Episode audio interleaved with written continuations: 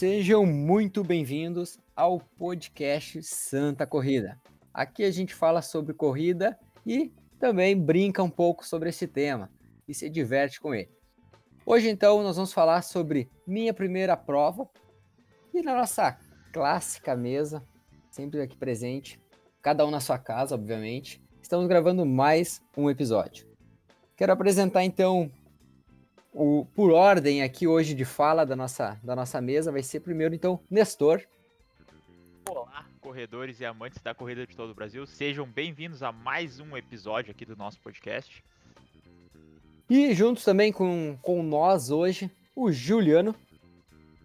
Fala, meus amigos corredores, sejam muito bem-vindos a mais um podcast. E o nosso grande fisioterapeuta, Fabrício Santana. Olá pessoal, tudo bem com vocês? Então, gente, quero apresentar então primeiro a apresentação dos nossos patrocinadores, a IORT, Instituto de Ortopedia e Traumatologia, excelência no tratamento de problemas em todas as áreas da ortopedia e traumatologia. Siga nas redes sociais iort.sm. Também temos a Matéria Prima Suplementos, loja de suplementos alimentares. Siga nas redes sociais, arroba Matéria Prima Santa Maria. E Bem Store, Ortopedia e Movimento. Disposição para uma vida mais saudável. Siga nas redes sociais, arroba Loja Bem Store. E a Pulse Cowork, seu espaço de trabalho compartilhado em Santa Maria RS. Então, apresentando nossos patrocinadores e parceiros do nosso podcast, Vamos dar início então à nossa fala hoje sobre a minha primeira prova, que é o nosso tema. Muitos de vocês acredito que acompanham nossas redes sociais e que acompanham nosso podcast podem já ter passado por isso ou então ainda vão passar pela sua primeira prova. E é um tema que uh, remete todos os corredores, todos nós passamos pela primeira vez da, nessa situação de primeiro evento. E aquele friozinho na barriga, aquela aquele desconforto antes de ir para a corrida, enfim, diversas questões que vocês vão enfrentar ou que já enfrentaram, e a gente vai falar sobre outros pontos que é importante para a gente então uh, ter um melhor rendimento lá na sua primeira prova e consiga concluir ela com grande sucesso. E para iniciar nossa conversa, eu quero perguntar para o Nestor. Nestor, quais são os pontos que tu acha importante de avaliar para que o aluno ele realize a sua primeira prova, para ele dar o pontapé inicial com os eventos de corrida. Seja elas de 3, 5, enfim, seja a quilometragem que ele quer iniciar. Então, falando um pouquinho sobre o que deve se levar em consideração, eu acredito que tem dois pontos. Que é o aluno estar tá preparado tanto física quanto mentalmente. De que forma a gente vai fazer isso? Avaliando a forma física, então, o primeiro ponto é ver se o aluno ele tá cumprindo aí, se tu tá fazendo o, o teu treino como foi programado. É importante tu ter para a primeira prova, não, não que seja uma regra, mas é interessante que tu tenha um treino programado. A gente sempre ressalta aqui no podcast, né, que tu procure um profissional adequado aí para poder organizar a tua planilha de treinos e que se tu está cumprindo todas as métricas que foram estabelecidas no treino, então tá conseguindo fazer a rodagem, tá conseguindo fazer os tiros, tá conseguindo fazer todos os quilômetros aí que tu faz no treino no tempo pré-determinado, tu é um, um dos indicativos que tu está preparado para a primeira prova. Então, se tu está conseguindo essas métricas, significa que tu pode começar a pensar numa primeira prova.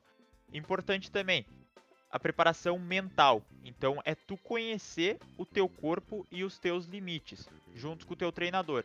Então não adianta tu querer fazer uma prova de 10 km sendo a tua primeira prova se tu nunca correu, tu nunca se preparou mentalmente para uma prova, tu não sabe como é que é correr um 10 km. Tu fez no treino, mas o treino não representa a mesma coisa que na prova. Então é interessante que tu faça a primeira prova numa distância menor aí do que tu tá acostumado no treino, até para tu se habituar com o ambiente de prova, se habituar uh, com toda a mística envolvida na hora da prova. Então é interessante que tu não comece com muito alto, com uma prova com muitos quilômetros, e sim com uma prova mais baixa, até pelas questões físicas também. Mas eu acredito que esses dois pontos eles são fundamentais. Então, é, tá preparado fisicamente para a prova, tá conseguindo fazer a, a tua distância nos treinos uma forma tranquila, num tempo razoável ali e também tá preparado mentalmente para realizar essa prova. Interessante. Acho que apontou duas coisas que são fundamentais, né? E foi ontem, no caso a gente está gravando o podcast dia 13, no dia 12 eu conversei com o Vini, que é o treinador da Action, e ele brincou muito sobre essa questão agora nesse período de pandemia, que muitas pessoas já estão no grupo deles lá, ah, eu quero já fazer tal prova, quero fazer isso, quero fazer aquilo. Aí ele brincando que, ah, se a planilha não tá verdinha lá, não tá no caso como concluir o treino, que é, por exemplo, no aplicativo que a gente usa o SysRun hoje da para controle de cargas para controle dos treinamentos e eles também usam o mesmo aplicativo. Se as planilhas não estão verdinha, significa que, cara, tu não não pensa muito em prova não. Primeiro pensa em deixar aquela planilha verdinha, né? Pensa em fazer os treinos primeiro para depois pensar em uma prova. Eu acho que é bem importante para quem quer a primeira prova também. Pensa lá primeiro em treinar, se preparar para ela e aí depois sim, aí a gente começa a pensar em quais as provas podem ser mais interessantes para ele, né? É, com toda certeza. aí é que acaba que muitas vezes a gente só visa o resultado final, só quer chegar logo no final. Mas o processo em si, ele é muito mais importante, porque é ele que vai fazer com que tu chegue no teu resultado final. Isso em qualquer parte da tua vida. Então, quebrar uh, o processo de treinamento em pequenas metas torna mais prazeroso treinar e aí tu vai alcançando essas primeiras metas ao longo do treinamento e vai chegar muito mais preparado, tanto mental quanto fisicamente, no momento de fazer a prova. Perfeito. Lembrando que a, primeira prova é, é um indicativo muito bom, né? Porque se tu faz ela e, e tu tem um resultado bom, se tu treinou para ela e consegue um resultado bom, automaticamente tu sai dela mais motivado para outra prova, né? Então, lembrando que essa, essa escolha da primeira prova é super importante. Então, avaliar todos esses quesitos que o Nestor falou, né? Que ela vai nortear o teu caminho na corrida. Perfeito, perfeito. E aí, dando sequência nisso, Juliano, a pergunta que eu ia te fazer é a seguinte: como que eu escolho essa primeira prova, primeira corrida? Porque é importantíssimo a gente é, fazer é uma escolha correta, né? Isso, é, é bem importante deixar esse. Cara, vamos, come vamos começar assim falando por. Vamos por a pessoa já fez ali, já fez a sua primeira prova, uh, fez a sua primeira prova de 3, de 5 e está querendo começar a evoluir, né? Então vai para uma prova um pouco maior. Então a gente sempre indica provas então que a pessoa a pessoa analise o local onde vai ser essa prova, né? Então se até para a tua primeira prova e a tua primeira quilometragem naquilo ali, por exemplo, os primeiros 10, primeiros 5, primeiro 21, então procure uma prova que seja plana, né? Então não não, não vai já não vai numa uphill já logo enfrentar os primeiros 42 ou os primeiros 42 na maratona do vinho, que é uma prova que tem bastante subida, variação de terreno, passa por dentro de água, parte de barreira. Então, né, então a primeira, o local da prova, assim, sempre escolher uma prova que seja plana, só de asfalto, se você está acostumado a treinar só no asfalto, né? Então, sempre escolha uma prova plana. Também outra coisa muito boa, que é quando é a primeira vez que tu vai fazer essa quilometragem, é procurar fazer em outra cidade do que tu está acostumado. Uh, por quê? E também é uma outra cidade que seja que tu, que tu ache bonita. Por exemplo, assim, se tu vai fazer os teus 21 a primeira vez, então vamos pegar aqui na nossa região, ah, fazer os 21 a primeira vez em Porto Alegre. Então lá é um lugar bem tranquilo, tu, tu roda olhando pro Guaíba, tu vai conhecendo as ruas, onde tu só passou de carro e só passou de ônibus, então tu, tu passa caminhando por ali. Então tu acaba ocupando a tua cabeça com outras coisas. Aí tu consegue olhar parques, olhar lojas, alguma coisa assim. Então procurar um, um local que tu, que tu ache bonito. Que daí durante essa prova tu acaba olhando para ela e, e acaba tendo mais, mais distrações, né? Joia. Cara, eu concordo perfeitamente contigo. Eu acho que é uma das melhores coisas é não as primeiras provas possível, assim, uh, provas principalmente, como falou, uma meia maratona, uma maratona, é aquela questão fora da tua cidade, tu conhecer. E quando a gente está correndo, a gente vê uh, com um olhar um pouco diferente, né? Até mesmo nos treinos, por exemplo, dentro da tua cidade, você está acostumado a passar por algumas ruas de carro, normalmente tu não presta atenção na, em, em alguns detalhes, né? E quando a gente está correndo é tão bacana assim, tu, caramba, olha isso aqui, estão construindo alguma coisa nova aqui, ou, sei lá, modificou algum prédio. Enfim, tu é consegue olhar com um assim, olhar totalmente diferente para aquela região. É bem clássico assim, bah, tô passando aqui, nem, nem, tô passando aqui nessa subida, e quando eu passo de carro nem parece ser uma subida. essa, essa é, clássica. é bem clássico de, de acontecer. Ah, e assim, essa questão da, da, que tu comentou da primeira prova ali, o grau de dificuldade da prova, então, né, de uma forma mais resumida, seria isso: olhar muito o grau de dificuldade dela. Evitar, por exemplo, provas com um grau de dificuldade muito grande, logo na, de início, e sim buscar provas com grau de dificuldade né, de iniciante mesmo. Os primeiros né, 21, em vez de pegar lá, então, como tu deu um exemplo, de pegar a Maratona do Vinho, ou então uma Amphi-Rio aí, pega uma prova ali em Porto Alegre, que é plana, Floripa, plano, né, provas bem clássicas aí, e que tu consegue, de uma forma bem segura, completar elas. Se estiver treinando, né? É, voltando ao tópico que o Nestor falou antes, ele tem que manter a planilha e vir treinando. É, de, de, é, passo a passo, né? Começa por lá pelo que o Nestor falou, agora passa aqui pelo local da maratona, local da, da prova, e assim a gente vai escolhendo.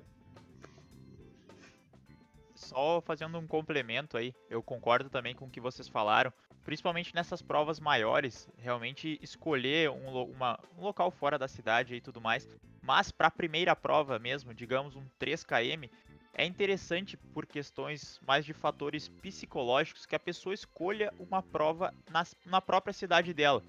Porque, é, como vai ser a primeira prova dela, ela vai estar tá bem nervosa, então às vezes viajar para outro lugar para fazer uma prova, dormir fora, vai aumentar ainda mais esse nível de nervosismo, né? Então, para a primeira, primeira prova mesmo, a pessoa nunca fez uma prova de corrida, vai correr um 3km, ele é interessante que seja na cidade dela, num percurso que ela já conhece, que aí ela já está na própria cidade, já conhece os caminhos de como chegar, já tem um horário pré-determinado ali para acordar, né?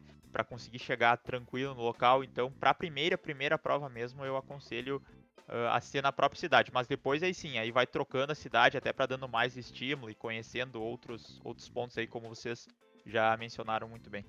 Bacana, perfeito. E provavelmente essa primeira ela vai ir normalmente com incentivo do treinador ou de um amigo, alguma coisa, né? Então, na cidade ali vai ser bacana. Família, essa pode, pode ser que por sai, perto. Ela sempre sai na cidade dessa primeira, né?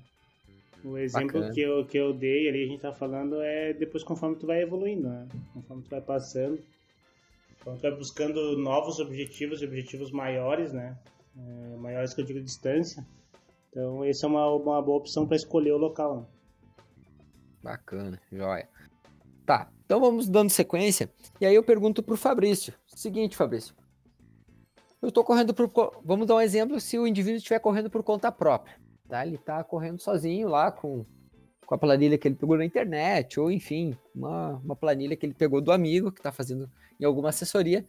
E ele sentiu dores na semana da prova, na semana da corrida. Ele deve correr ou não? Bom, é, aí a gente entra em alguns dependes, né? Uh, normalmente as, normalmente as, as respostas do físico para essas perguntas normalmente é sempre depende, depende. Porque no, no fim das contas vai acabar dependendo realmente de algumas coisas, tá? Uh, uma coisa que a gente tem que pensar é, por exemplo, uh, esse treino por conta. Isso significa que ele está aquém ou além da capacidade dele? Ou vamos supor assim, que essas dores, elas vieram como? Elas vieram uh, gradual, então é uma coisa que já estava incomodando e aí piorou, ou é uma coisa que ela nunca tinha sentido e aí no último treino ela sentiu. E aí a gente entra em alguns outros poréns que ela sentiu isso uh, quando ela foi aumentar, ou ela foi fazer uma progressão, ela estava no final do treino. Então tem muitas informações que são bem importantes para a gente entender principalmente a causa dessa lesão. Porque a gente tem que entender que dor, se a gente está treinando, dor é comum, né? É normal a gente sentir dor. A gente sente dor de, de um excesso do treino, que daí logo ali, 24 horas, 48 horas já, já não tem mais dor. A dor tardia, que é a dor do, do treino em si, né? Do, uh, por característica fisiológica, a gente sente essa dor. Uh, então a gente tem que ver que existem dores que são normais, e dores que realmente a gente tem que levar em consideração. Por exemplo, uh, ela tava. Por exemplo, a pessoa tá correndo, ela sentiu dor num treino, tá? E essa dor era moderada, assim, não fez ela sair do treino. mas quando ela foi fazer o próximo treino, essa dor ela permaneceu, então significa que ela já está com essa dor ou essa característica criou a dor por mais de 24 horas. E se essa dor ela aumentou a ponto de ter que parar de correr, daí eu já sugeria não correr porque uh, como tu ainda está no processo, como é a primeira prova, ou nos inícios, no primeiro ano ali, que ainda a gente é muito. Uh, a gente não tem a experiência necessária para conhecer o nosso próprio corpo. Então, provavelmente é uma coisa assim que eu diria: olha, segura, né? Vamos ver. O ideal é que, por exemplo, tu sentiu uma dor, e aí tu tá com medo, tá com receio, vai num fisioterapeuta para ele entender o que, que é essa dor, para fazer algum tipo de recovery, algum tipo de características que vai te ajudar. Uh, e aí depois tu vai e consegue e consegue retornar a prova se for se for possível, né? Então vai num físio, pro físio entender um pouco dessa dor, de onde que tá vindo, faz um recovery. Porque existe alguns casos, e a gente na assessoria a gente já enfrentou, que assim, a pessoa já pagou, ela já tá se preparando há muito tempo e ela vai ir. A gente também enfrenta esse tipo de coisa. Por exemplo, a pessoa já chega dizendo que ela não vai deixar daí. Ela vai ir. Independente nem que ela tenha que ir pulando, ela vai. Porque existem pessoas que, que realmente elas querem com, com, é, cumprir a prova a qualquer custo, né? Então, essas pessoas tu tem que entender de onde é que é essa dor, uh, conversar com ela para dizer assim, olha, realmente essa dor ela vai continuar te seguindo, uh, quem sabe manejar um pouco na intensidade, na, no volume do, da, da corrida, no pace, reduzir um pouco o pace, ela vai perder performance, mas pelo menos ela vai conseguir completar. Então, realmente tem vários dependes aí que vai, vai agir. Então, mas eu acho que, por exemplo, assim, de, dica é ver como é que tu, como é que como é que foi essa dor? Ela te fez parar, tu não consegue mais correr por causa dessa dor no momento do treino? Aí se tá na semana realmente da corrida, eu aconselharia não correr. Mas se é uma dor que tu consegue uh, e ela vai diminuindo, né? Ela vai diminuindo ao longo da semana, eu acho que dá para tentar, dependendo do tipo do, do da, da intensidade da corrida que tu for fazer. Perfeito. Bem colocado, acho, Fabrício, porque isso é uma importante e acho que uma grande dúvida por parte de muitos que estão correndo por conta e até mesmo quem já corre com algum treinador. Né? Então, acredito que apresente essa dúvida e é sempre importante, eu acho, esse ponto a gente conversar sobre ele. É que dor sempre dá um certo medo, né? Sim. A gente, então, quando as pessoas estão no início, elas não entendem o, o que aquela dor significa no corpo. Então, normalmente a gente pensa, bom, dor é sinal de lesão e, e aí eu vou ter que parar de correr e aí as pessoas mais ansiosas vão começar, meu Deus, eu não posso sentir dor, eu não posso, sabe? Então, a gente tem que entender que dor faz parte do processo, tá? Infelizmente, né? A dor tá. E principalmente se a gente quer atingir um objetivo que ele, ele é um pouco sinônimo de rendimento. Uh, e rendimento não significa, ah, eu vou virar profissional, mas sim buscar, um, uh, buscar uma distância onde seja teu limite, vamos dizer assim. Tu vai estar tá convivendo com alguns tipos de dores, não, não tem muito o que fazer assim, né? É o, é, é o ônus do, do, do processo ali, não tem o que fazer. Joia, joia. Então vamos dar sequência né, nas nossas perguntas. E a gente agora retorna, faz a volta na mesa e pergunta novamente para o Nestor. Nestor, seguinte. O que não fazer no dia da prova? O que não realizar, o que não inventar no dia da prova? Falou a palavra certa. Vou usar uma expressão aí. No dia da prova, tu não deve reinventar a roda. Então, o que significa isso? Tu não deve fazer coisas que tu não está acostumado no dia da prova. Primeiro exemplo clássico. Comprou aquele tenisão novo ali, passou numa loja aí da tua cidade ou comprou online nas infinitas lojas de comércio eletrônico, tenisão bonito, tenisão colorido. E aí tu vai estrear ele no dia da prova. Isso é um grande erro, né? Porque o tênis tu vai estrear ele no dia da prova, pode ser que ele não encaixe muito bem no teu pé ainda, porque a gente sabe, o tênis ele precisa de um, de um tempo ali usando para que ele fique confortável no teu pé. Ele pode causar bolhas, então pode ter uma série de incômodos ali. E não é o ideal tu ter tu estrear o tênis no dia da prova. Então, se tu quer correr com aquele tênis novo, bonito, faz um uso dele antes, faz uns treinos com ele antes, aí limpa bem para deixar bonito pro dia da prova e aí sim pode usar. Outro ponto, não comer alguma coisa que tu não tá acostumado no dia da prova. Então, sempre no teu treinamento, se tu costuma fazer o treinamento de manhã, tu deve ter aquele café tradicional que tu toma, independente do que seja. E no dia da prova, o ideal é que tu faça esse mesmo café e, claro, respeitando o tempo, né, de, de intervalo até o começo da prova, mas que tu não coma nada muito diferente, porque isso pode cair mal, tu não pode se sentir muito bem, tu não sabe como é que teu corpo vai reagir àquela comida durante a prova. Então, faz a tua refeição conforme tu tá acostumado a fazer nos outros dias de treinamento. Outro ponto, é, no dia da prova e no dia anterior, que é tu não descansar direito. Eu sei que com o nervosismo fica mais difícil de, de descansar de dormir, mas o ideal é que tu tenha uma boa noite de sono para que as provas normalmente ocorrem pela parte da manhã. Tu levante descansado, levante bem e isso não comprometa, porque se tu dormir duas, três horas na, na noite anterior aí, é bem complicado, vai comprometer com toda certeza o teu rendimento. Outro ponto é tu não chegar em cima da hora para fazer a prova, porque se é a tua primeira prova, provavelmente tu vai estar tá bem nervoso.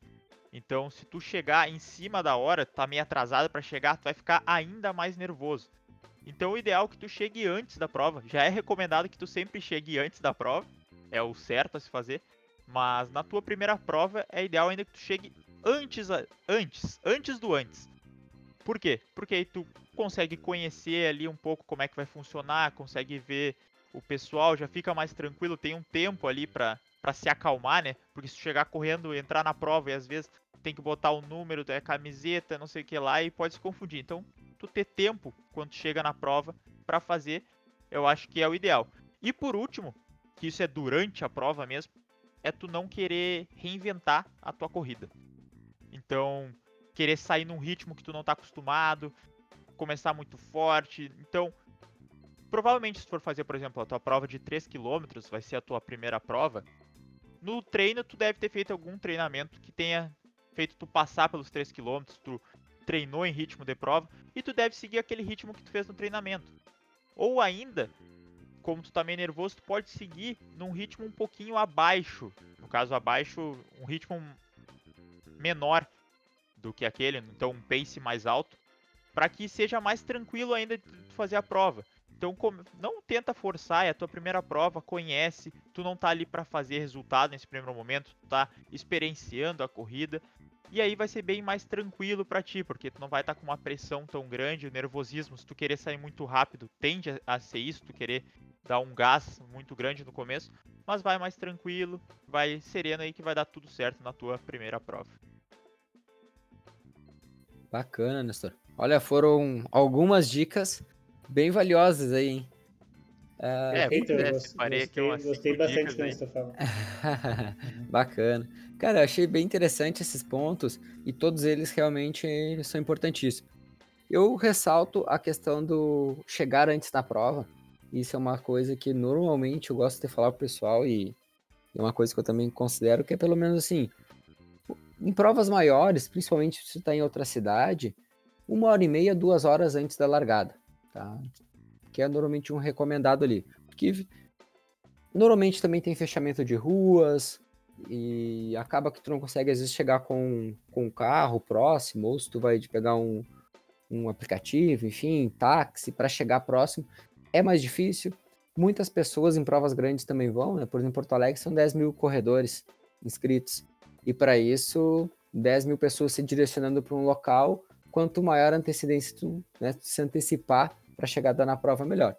Já em provas menores, por exemplo, que a gente vivencia aqui na cidade, às vezes em, em, e a entrega, às vezes, dos kits são na hora, enfim, tem algumas questões assim, a gente acaba, né, em torno de uma hora, uma hora, um pouquinho mais de uma hora, às vezes sendo um recomendado interessante ali antes da largada tá? Porque aí dá tempo de pegar as coisas, aquecer e daqui a um pouco já está pronto para largar na prova. Então acho que esse é um dos pontos bem importantes que tu, além dos outros que tu tocou.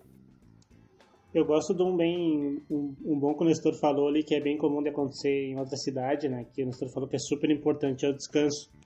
Então, é, é bem comum, às vezes, quando é prova em outra cidade, as pessoas chegam é, um ou dois dias antes da, antes da, da prova, né, pra, até para retirada de kits, etc. E acabam fazendo turismo, né? Então acabam se, se desgastando uns dias antes, então passam às vezes o dia antes da prova todo o dia sem descansar, né? Ficam batendo perna, fazendo compras e, e enfim, né? E aí quando chega no dia, o cansaço do outro dia bate, né? Então é super indicado que se você quer ir nessa cidade também para conhecer, então faça isso pós a prova, ou faça alguns dias antes da prova mas o dia antes, ali, um dia antes mesmo, que você tire para repousar, né? Na medida do possível. Sei que às vezes o pessoal quer, quer sair para conhecer, mas é legal não fazer muito esforço ali. E também essa que o Nestor falou, gostei também dessa que o Nestor falou do, do tênis ali. Então é bem comum também que acontece quando tu vai retirar o kit, ou como era antes da pandemia, né? Que tinha, tinha aquela aglomeração para te retirar o kit ali e nessa feira tinha ali as, as, as empresas são patrocinadoras acabam vendendo seus produtos e é bem comum ver tênis ali, né? E às vezes esses tênis estão em promoções, alguma coisa assim. Então, um erro muito comum que tem que ser evitado é não comprar esse tênis ali, quer dizer, compra o tênis ali, só não usa no outro dia, né, se for o caso. Mas um erro é comprar o tênis e usar no dia seguinte, né, ou algum outro acessório. Então, o indicado é, quer fazer as compras ali na, na feira um dia antes, então faz a sua compra, mas não utiliza no outro dia, né, utiliza em umas provas mais adiante. Bacana, bacana. Então vamos dando sequência. Juliano, agora uma pergunta que eu acho que é bem interessante. A gente já, até já conversou outros momentos sobre isso. Quebrei na prova. Posso caminhar? é uma dúvida acho, de grande galera que está começando a correr e fica com aquela dúvida. Ah, se eu caminhar, vou ser desclassificado numa corrida? Ou vou pagar mico se eu estiver caminhando durante uma corrida? O que, que tu acha? A resposta é sim, né? Então a pessoa, a pessoa pode sim caminhar, mas a, a, o, o, ponto que tem que ser tocado é antes é, dessa prova, né? essa, essa possível caminhada que você, você fez. Então, se você quebrou na prova, é, tem duas coisas. Uma coisa é certa, né? o seu planejamento não foi, não foi o ideal, né? Então, pode ter passado pelo seu treinador que não fez um planejamento ideal, ou o seu que às vezes não seguiu, ou, ou, acabou fazendo alguma outra dessas coisas que a gente falou agora que não é para fazer e acabou fazendo, e isso acabou gerando essa, quebra durante, durante a prova, né? Então é bem importante, se você durante a prova tiver que caminhar, não tem problema, né? Ninguém vai ser desclassificado ou alguma coisa assim.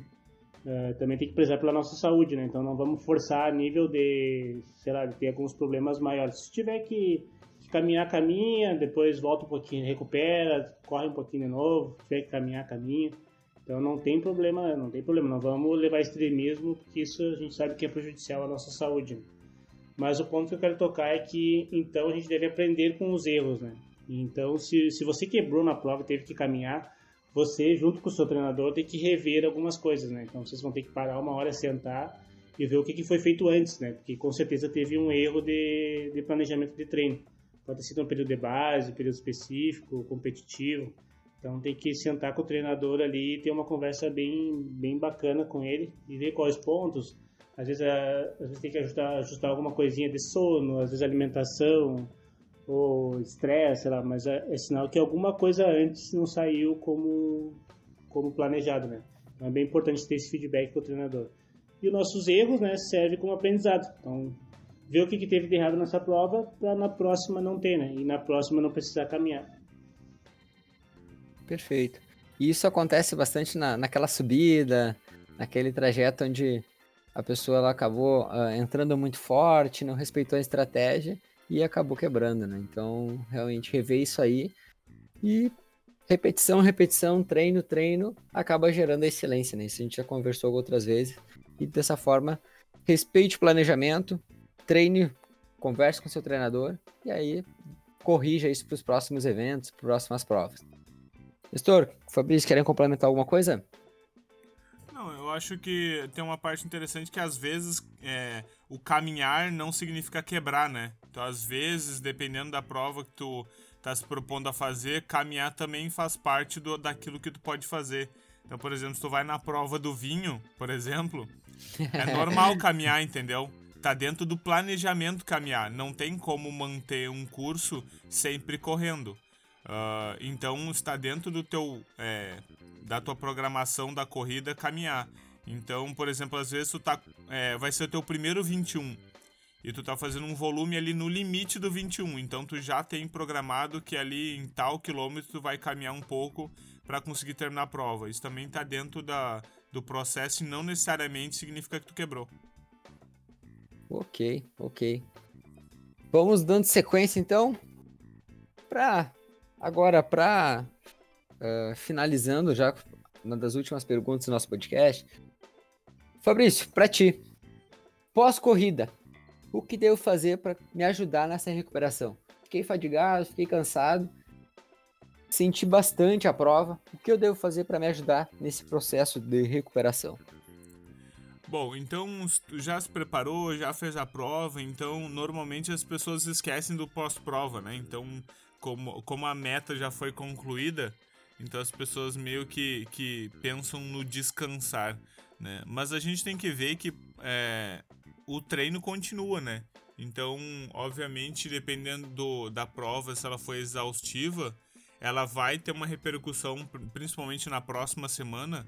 E, obviamente, está falando de primeira, a gente está falando de primeira prova, né? Então, ela vai ter a repercussão ali na, na primeira semana, 10 dias. Mas, por exemplo, a pessoa faz uma ultra maratona, ela está pensando num, num, num mês quase, né? 20 dias ali, um mês. Então, isso, isso significa que dependendo do, do a quantidade do teu esforço, vai ser a tua recuperação, né? E a gente tem algumas ferramentas que, obviamente, a gente pode acelerar um pouco esse processo, né? Então, que é o que a gente chama de recovery, todo mundo ouve falar do recovery, nada mais é que são ferramentas de recuperação, principalmente pós alguma coisa, né? Então pode ser pós-treino, e essas dicas que eu tô falando aqui, elas não, não necessariamente estão relacionadas só pós-prova. Né? Então, se tu fizer pós-treino, pós tu já consegue também melhorar o teu, o, teu, o teu nível de treinamento. Que são, basicamente, na literatura se tem que a melhor recuperação que pode fazer é massagem, Tá? Então é a massagem, pode ser a automassagem, pode ser a massagem num massoterapeuta, num fisioterapeuta. Então a massagem, ela, teoricamente, ela, ela melhora até a recuperação e reduz é, aquela, aquela dor do músculo, aquela dor tardia, aquele peso no, no, no nas pernas. Na relação da, da, recupera, da recuperação de massagem, da automassagem, a gente tem o rolinho, né, que é o rolo de massagem que vocês devem conhecer. Uh, que ele tem relação também com essa redução de, de, de, dor tardia. A gente pode usar também bolinha de tênis, uh, que daí obviamente vai ficar um pouquinho mais dolorido de fazer, mas também dá para fazer. Uh, então, toda, toda a forma cilíndrica que a gente consiga aplicar e colocar uma pressão no corpo para conseguir fazer, a gente pode realizar uma automassagem, né? Obviamente tem as posturas necessárias para fazer, mas obviamente você também consegue encontrar na internet com maior facilidade. Até uma coisa que a gente, que eu tô enrolando há um tempo de fazer é esse vídeo, né? Da, do, da automassagem. Uh, que fica que eu vou fazer, eu prometo para vocês que eu ainda vou fazer, que é explicando que é explicando essas posturas, porque as posturas elas vão ditar o peso que tu vai soltar e aí também tem relação com a eficiência do método, tá? E tem as massagens. A gente tem outras, outros recovers, que são os recovers de LED, os recovers de, de, de, de eletroterapia, uh, mas eles não são tão bem colocados na literatura tanto quanto a massagem, tá? Então, uh, eles também vão ajudar e tudo mais, mas uh, a massagem realmente ela é a que mais ajuda e é uma coisa que vocês podem fazer em casa. Então fica a dica de, de fazer a massagem. O gelo, ele dependendo se tu tem alguma dor pontual, se é uma coisa uh, mais localizada, ele, ele ajuda nas primeiras 24 horas, mas depois das primeiras 24 horas aí ele já não tem tanta eficiência, né? Então realmente uh, a massagem ela é o melhor, uh, a melhor ferramenta para essa recuperação. Bacana. Cara, uh, uma, uma das coisas é. Quem tá escutando, cobra. Cobra o Fabrício, ele falou que é, vai fazer. tem que cobrar. Eu funciono sobre cobrança. Importante salientar que tá gravado. Uhum. tá gravado, importantíssimo isso aí. Não, e outra coisa, Fabrício, falando sobre. Tu falou ali uh, fórmula cilindras. Eu. Eu tinha pens... já tinha conversado com alguns alunos e, por exemplo, em diferentes uh, regiões do corpo, por exemplo, para o pé, alguns alunos já usaram, por exemplo, cabo de vassoura, Uhum. uh, a, pró a, própria bolinha de tênis. Uhum. Uma, uma, outra coisa que eu até não, não, tinha, não tinha pensado ainda, mas ela é um pouquinho mais densa, e já teve uma aluna que usou, uma bolinha de golfe. Nossa, essa daí, essa daí deve ser difícil de fazer, porque essa deve ser bem dura. Mas É. tu sabe que tem a, a- Sabe aquelas bolinhas de cachorro que tu Uhum. compra em pet? Que ela é bem dura também. Aquilo ali também é ótimo pra fazer. Eu, eu tenho uma e aquela ali realmente ela é bem. E aí, como tem diferentes tamanhos, por exemplo, pro pé, tem algumas regiões mais pontuais que realmente as bolinhas menores podem ajudar. Então é uma, é uma, é uma, uma ferramenta boa também. Bacana. Não, e acho que é interessante também salientar, quem sabe começar com uma mais, um pouco mais macia até, né? É, e depois uhum. pode. É, vai com uma uma bolinha mais de tênis, é, vai numa bolinha de tênis, faz a massagem ah, manual mesmo, em ti mesmo, por exemplo, pega a coxa, vai fazendo a massagem, ahn, e aí depois tu vai é, desensibilizando essa região. Porque se tu não tá acostumado e vai subir em cima de um rolo para fazer automassagem, tu vai sentir uma certa dor, porque, ah, porque a pressão ali ela é, ela é bem grande. Então, por isso que as posturas também fazem diferença. Então, vai nas coisas mais, mais, mais macias e aí depois tu vai progredindo realmente para as mais, mais densas. Perfeito, perfeito.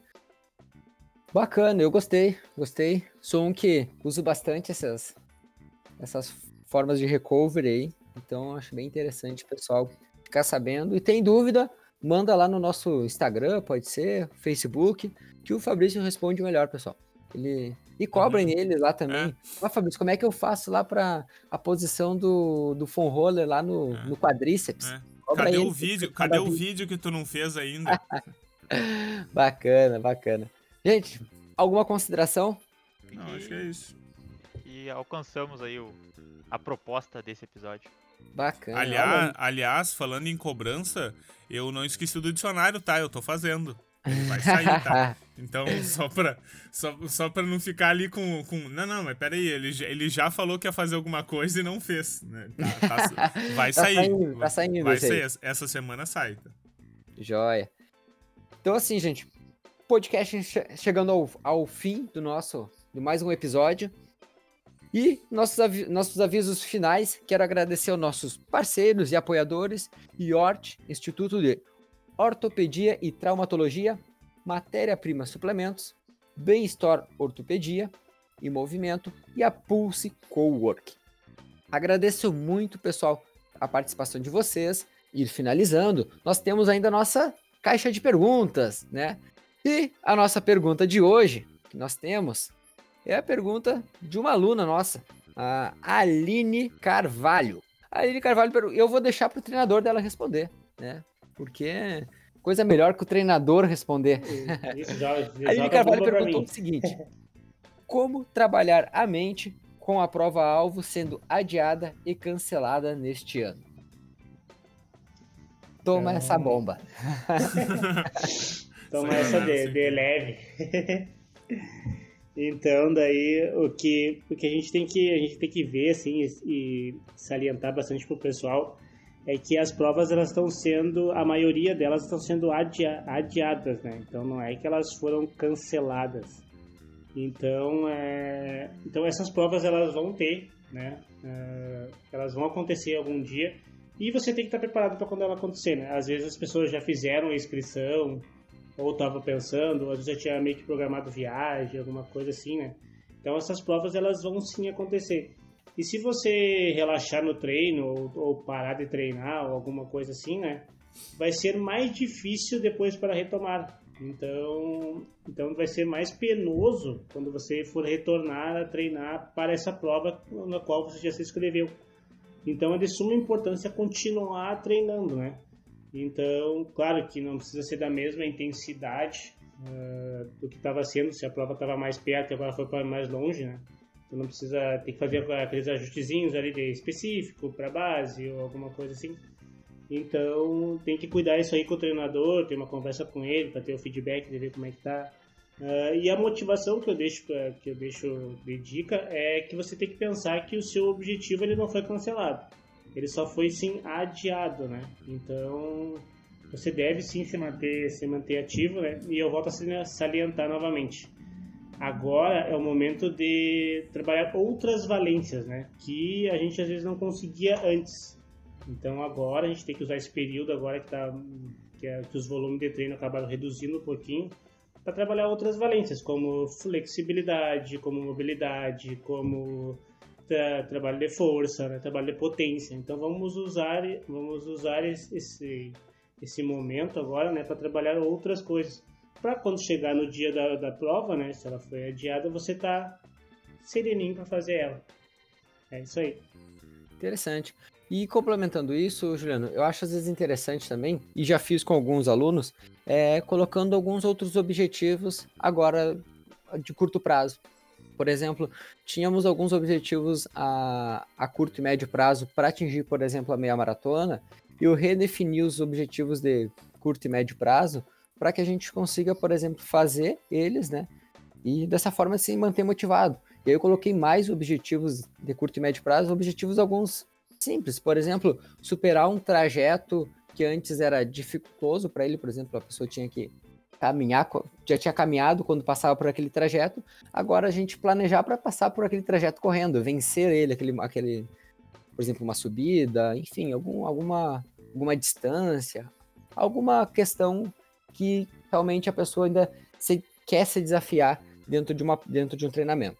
E também achando algumas questões, por exemplo, uh, relacionadas a, a, a, o que motiva ela estar correndo, né? Acho que é bem importante também uh, nesse momento a gente trabalhar esses aspectos. Ok? É, e tem uma coisa interessante é que se tu se apaixona pelo processo e tu gosta do treinamento, as provas vão ser só uns detalhes, né? Exato. Bacana, bacana. E a nossa nosso quadro, né, que foi estreado acho que há uns dois podcasts atrás, se eu não me engano. É o maior sucesso do, do podcast. O maior sucesso do podcast. Que é para encerrar. eu passo a semana pensando nele. frase do Nestor. Sempre uma frase que vai impactar aí teu, teu dia e tua semana. Nestor, qual é a frase da, dessa semana? A frase dessa semana corroborando aí com essa fala final, me não acabei não colaborando aí, porque eu tava esperando para falar essa frase. É uma frase do Rui Barbosa, que ele é um polímata, um ex-polímata brasileiro. Não sei que polímata é uma palavra que eu tinha escutado pela primeira vez quando fui ver e polímata se refere a uma pessoa que ela domina várias áreas. Ela não fica somente numa área. Então, Rui Barbosa era um polímata brasileiro e ele tem uma frase muito interessante pra gente usar, que ele falava que a diferença entre o inteligente e o sábio é que o sábio pensa a longo prazo. Então aí, na dúvida de continuar motivado, pensando a longo prazo, se torna mais sábio. Então tu mantém o teu planejamento, que aí quando chegar realmente no objetivo, embora ele esteja prolongado, tu vai estar tá muito mais preparado para fazer a prova. Não foi Isso combinado, vale gente. Não foi combinado, só para deixar bacana, claro. bacana, eu gostei bastante. E eu sempre as frases do Nestor, quando a gente até quando tá conversando alguma outra coisa, ele fala alguma frase, eu fico depois, cara, de onde será que ele tirou isso? Vou lá pesquisar. É, ô, tem uma coletânea de frases. bacana, vale a reflexão. Gosto muito de frases prontas. Dá com uns dias tá fazendo as próprias frases já. É uma, é uma possibilidade. Por isso, muito obrigado por mais um episódio. Acho que a gente né, não, não se estendeu tanto, ou sim? Não, hoje até foi. Uns 40 minutos, eu acho. Não, não sei, eu tô perdido no, no, no tempo. 45. É, viu? Bacana, bacana. Tá, então assim.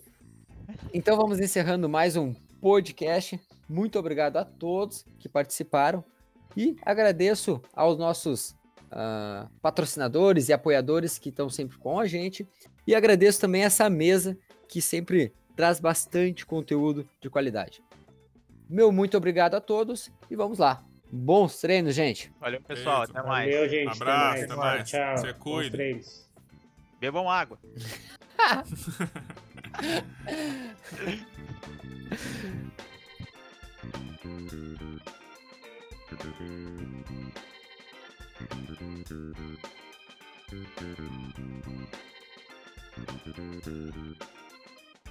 Thank you.